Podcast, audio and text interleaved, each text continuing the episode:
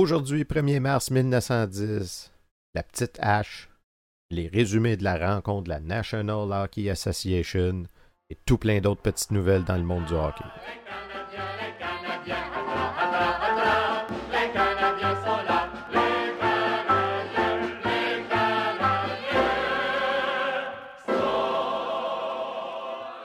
Bonjour à toutes et à tous, bienvenue à la revue de presse du Canadien de Montréal du 1er mars 1910, une présentation de Raconte-moi mes ancêtres.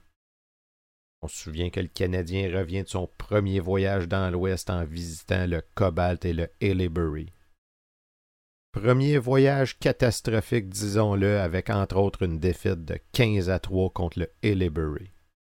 Faut dire que la perte de Lalonde n'aide pas du tout. Parlant de la Londe, les résultats de la rencontre. Le hockey. Les protets tombent à l'eau. Les prévisions des alarmistes ne se sont pas réalisées.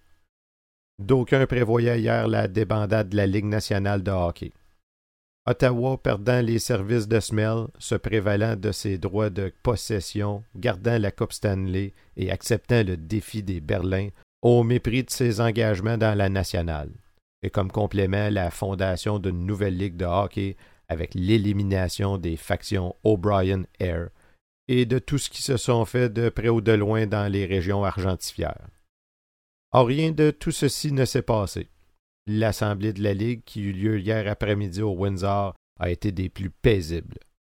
On a expédié la besogne en moins de deux heures. Les protestes sont tombés à l'eau, Smell finira la saison avec Ottawa, Lalonde terminera les séries avec Renfrew. Il n'est question ni de cessation ni d'expulsion, et tout marche pour le mieux dans le meilleur des mondes. Les délégués furent conviés à la Chambre 113 un peu après trois heures. M. Darcy McGee d'Ottawa occupait le fauteuil présidentiel. M. Emmett Quinn remplissait les fonctions de secrétaire. Les autres délégués furent pour le Shamrock, messieurs Looney et Tensey. Pour les Wanderers, Strachan et Doran. Pour le Renfrew, M. O'Brien. Le Haileybury avait Art Ross comme représentant. Tommy Air représentait le Cobalt. Et Jack Laviolette pour le Canadien. La question épineuse des protets est ensuite abordée. Ceux-ci sont au nombre de trois, à savoir M. Air proteste Mel pour avoir déguerpi de Cobalt sans avoir préalablement reçu sa décharge.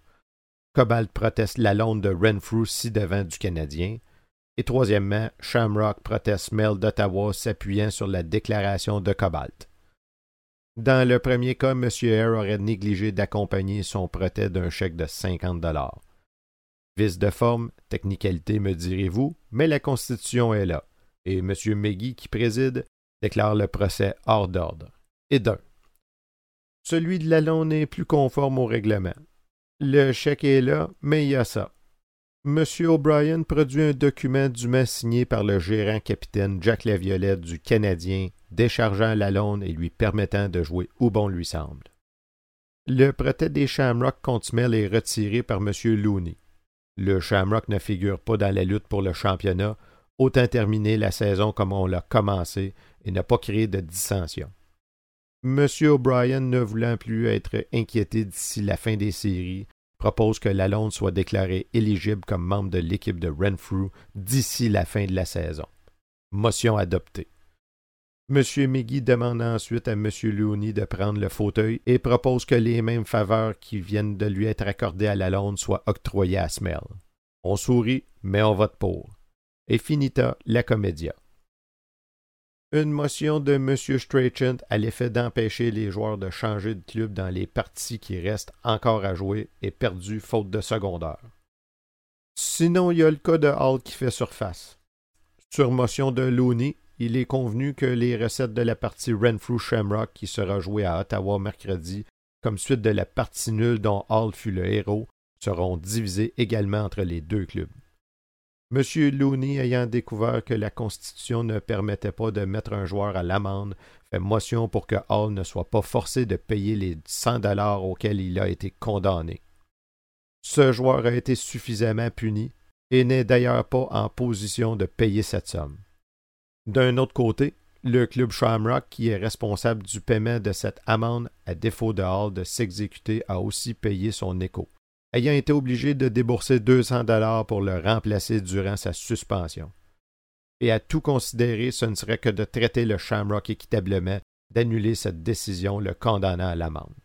La proposition de M. Looney est adoptée, mais Hall devra toutefois payer 27,50 pour les biens endommagés de l'arbitre Kennedy. C'était le résumé de la rencontre qui eut lieu. Avant de se quitter, eh bien, on dirait que Jack est sur le point de perdre patience parce que la petite hache. La petite hache tombera sur la tête de plusieurs joueurs du Canadien d'ici à quelques jours. Jack Laviolette a assuré hier à notre représentant que trois avants du club Chicoutimi remplaceront trois des forwards actuels de l'équipe. Jack a visiblement l'intention de préparer son équipe de 1911, car il ne fait pas l'ombre d'un doute que les magnats du hockey constatent aujourd'hui la nécessité d'une équipe canadienne-française pour attirer les foules. Nous verrons ces nouveaux à l'œuvre samedi prochain contre les Cobaltes. Ceci met fin à la balado d'aujourd'hui. Si vous avez aimé, n'hésitez pas à en parler à vos amis. Est-ce qu'on aura des renforts du Chicoutimi? L'avenir nous le dira. On se revoit demain pour la revue de presse du Canadien de Montréal du 2 mars 1910.